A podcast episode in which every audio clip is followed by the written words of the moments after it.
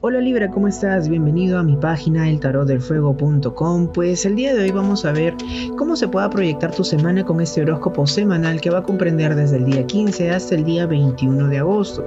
Así que no cruces manos, no cruces pies para que la energía del tarot pueda fluir contigo y pueda resonar toda la información que pueda tener aquí este día con el tarot para ti.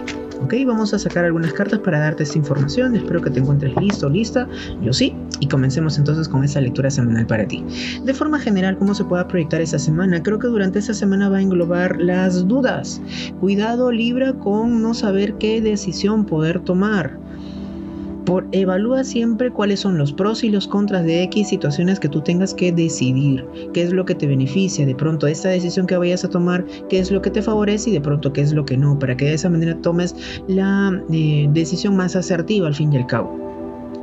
Para las personas que tienen pareja, cuidado con estas situaciones libres de ya hacer demasiado, que tú te sientas agotado porque yo ya di todo de mí, ya hice esto, hice aquello, di los detalles, llamo, escribo y esta persona no, yo no recibo lo mismo. Entonces aquí veo una situación eh, Libra que tú puedas ya estarte cansando eh, y abrumando de tantas cosas de pronto que hayas hecho o puedas estar recibiendo responsabilidades que quizás no te correspondan y tú te sientas recargado, recargado de la relación en conjunto. De, comienza a delegar situaciones que en efecto no te puedan corresponder.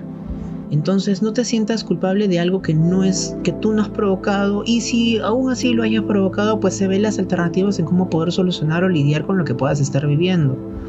No te sientas que tú eres el que hayas provocado todas las situaciones que hayas podido cometer con tu relación o el X inconveniente que puedas tener con, con lo que pasó con tu tu esposo, tu esposa, tu pareja, tu novio, tu novia, quien fuere, esa persona especial para ti, pues no consideres de que tú eres el culpable o la culpable de lo que puedan estar viviendo, ¿ok? Libérate, no cargues más de lo que no te corresponda, comienza a delegar, porque al fin y al cabo una relación es esto, es un equilibrio, es un equipo, y el equipo tiene que funcionar de ambas partes, no solo por tu parte, ¿ok?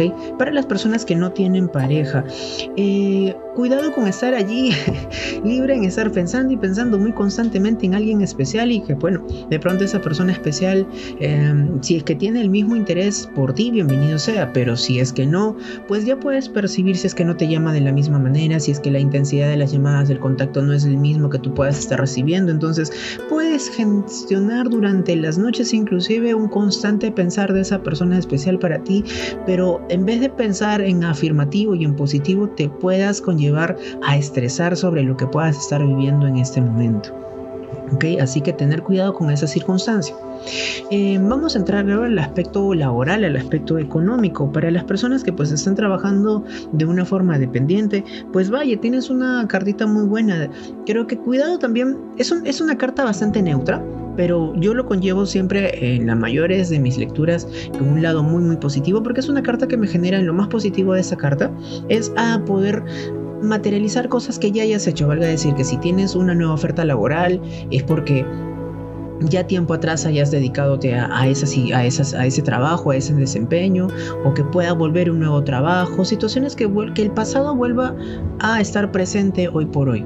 Entonces, pero al fin y al cabo es beneficioso porque esta carta en conjunto pues es buena. Y si lo vemos por un lado... Eh, independiente, pues creo que también hay situaciones favorables para ti. Cuidado solamente con ah, personas que tú puedas confiar y que no necesariamente sean tan sinceras o sinceros contigo. En el aspecto salud para ti, Libra, em, aspecto salud, pues cuidado con los dolorcitos de espalda, cuidado con eh, el pecho también, por, bueno, al menos todo el, el, em, tórax, ¿no? Eh, tener mucho cuidado con esto, con el pecho, con la espalda, de pronto con las vías respiratorias puede también comprometer algo, así que abrigarse y si tienes algún síntoma que tu cuerpo pueda estar exteriorizando, de igual manera ir al médico especialista para que pueda darte el mejor tratamiento para ti. El color que te va a acompañar durante esta semana va a ser el color naranja o anaranjado y tu número de, la suerte para este tiempo va a ser el número 4.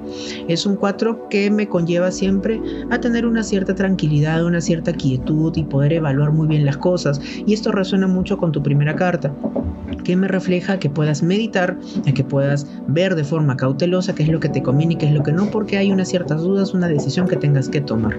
Si esta lectura resonó mucho contigo, pues espero que puedas compartir esa información, dale like, compártelo o reacciona de la manera que para ti sea posible, Libra.